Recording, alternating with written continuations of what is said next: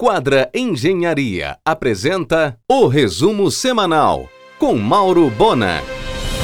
A UNAMA vai instituir a Cátedra Zeno Veloso de Direito Civil. O escritório Silveira e Atias Advogados está completando 40 anos de sucesso. A ocasião será marcada pela mudança no name pattern, que passa a assinar Silveira Atias Soriano de Melo, Bentes Lobato e Scaff Advogados. Fundado em 1981 em Belém, atualmente o Silveira Atias conta com mais de 100 advogados espalhados por nove estados. Em parceria com o grupo JCR dos empresários Jorge Costa e Márcia Rossini, a Marmobras vai inaugurar em Castanhal, no segundo semestre, uma loja com toda a sua linha de produtos. Mármore de revestimentos e móveis internos e externos. Em um oferecimento de quadra Engenharia, Mauro Bona informa. O Mercadão das Joias, que está em todos os shoppings com a marca Lamour, completa 25 anos e fará o lançamento do Mercadão São Paulo ainda neste mês. É a maior loja de folheados e joias do Norte e Nordeste. À frente, Cláudio Miano e Françoele Rodrigues. Será no final do mês, dia 29, a inauguração da Casa do Saulo Quinta de Pedras. Estudos avançados. O ingresso no Tinga deve custar R$ 2,00 e no Mangal R$ 5,00. O Banco da Amazônia colocou à venda novamente o grande imóvel retomado da visão na São Pedro, atrás do Pátio Belém. São 9.500 metros quadrados construídos em 7.500 metros quadrados de terreno que chega até a São Francisco. No mesmo edital, o Banco da Amazônia também está disponibilizando a transferência de 8 mil metros quadrados do almoxarifado na municipalidade. A área é da União, e o banco tenta transferir o direito de uso dentro da política de redução de ativos imobiliários programados. Em um oferecimento de quadra Engenharia, Mauro Bona informa. A pauta do argumento de amanhã, o anestesiologista e especialista em dor Mauro Araújo falando sobre o uso medicinal da cannabis. Antônio Santos Sobrini, presidente da OS Pará 2000. E o infectologista Nilton Beleze falando de vacinas às 22 horas na RBA. O grupo Esque Rego segue em expansão e inaugurará nesta terça uma mega loja de móveis visando uma experiência aprofundada com exposição de amplo portfólio com mais de 50 ambientes para pronta entrega.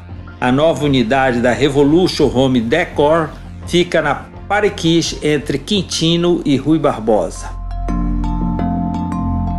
Até o final do ano, o Grupo Visão encerrará a sua recuperação judicial.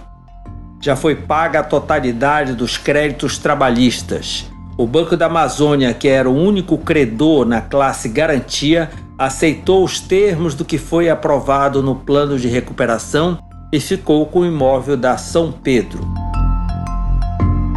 Parazão Importados abre sua terceira loja, agora na Pedreira, na Lomas, entre Pedro Miranda e Marquês. Os custos da construção civil tiveram novo aumento em maio, segundo a Fundação Getúlio Vargas. No acumulado dos últimos 12 meses, subiu 18,18%, a maior alta para o período desde novembro de 2003. Em um oferecimento de quadra Engenharia, Mauro Bona informa. O Colégio Cearense Cívico-Militar Batalha de Riachuelo negocia para ficar com a área do antigo Pequeno Príncipe, na Magalhães Barata surgirá na cidade uma nova padaria e confeitaria chamada Bela Florença, na esquina da Senador com Van de Kock, em frente ao Rox, intermediação da Doutor Imóveis. Estreia no final do ano uma nova lancha com 220 lugares para reforçar a linha Belém-Salvaterra-Soure. Pertence à Master Motor, que é a mesma que opera o Golfinho. Ficarão duas lanchas.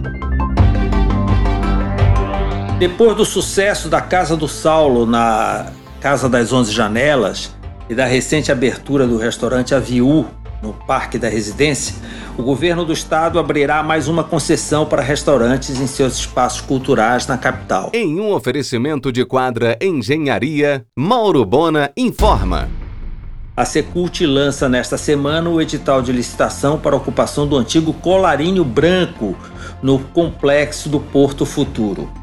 O prédio moderno, todo em vidro e madeira, tem mais de 600 metros quadrados. Já está despertando o interesse de vários empresários do ramo gastronômico.